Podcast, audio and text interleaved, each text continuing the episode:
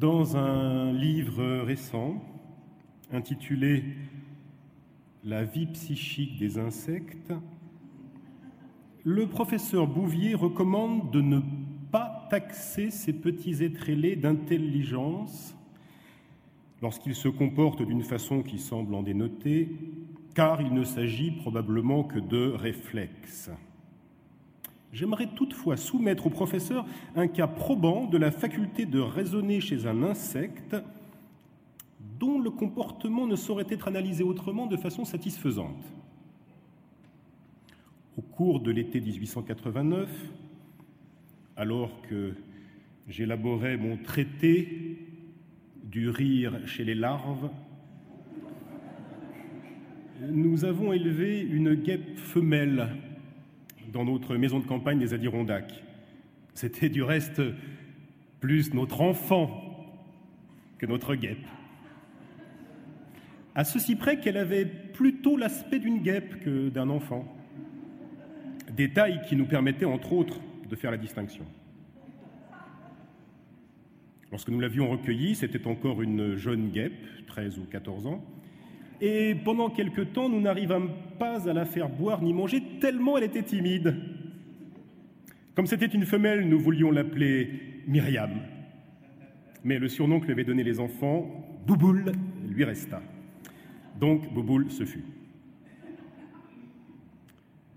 Un soir, où j'étais resté travailler très tard dans mon laboratoire, à manipuler une bouteille de gin et autres produits chimiques, je trébuchais en sortant sur un, un œuf de carreau qu'on avait laissé traîner par terre.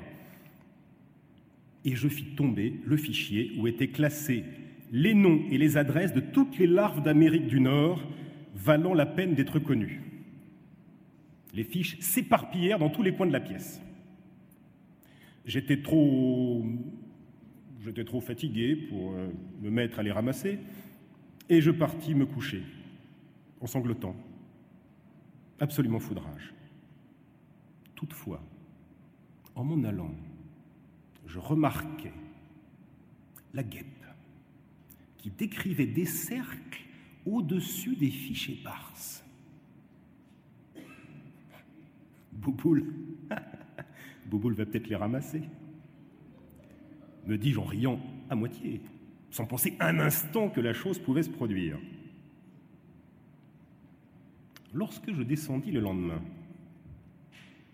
je trouvais Bouboule, visiblement épuisé, encore endormi dans sa boîte.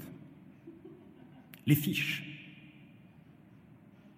éparses, gisaient sur le plancher, dans l'état exact où je les avais laissés la veille au soir. Ce qui n'avait du reste rien d'étonnant.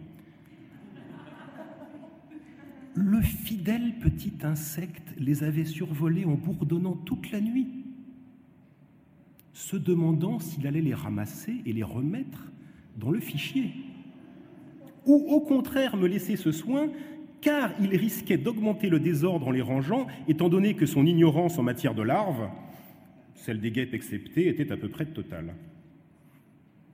L'entreprise dépassait simplement sa compétence et, découragé, il rentra dans sa boîte et pleura jusqu'à ce qu'il s'endormît.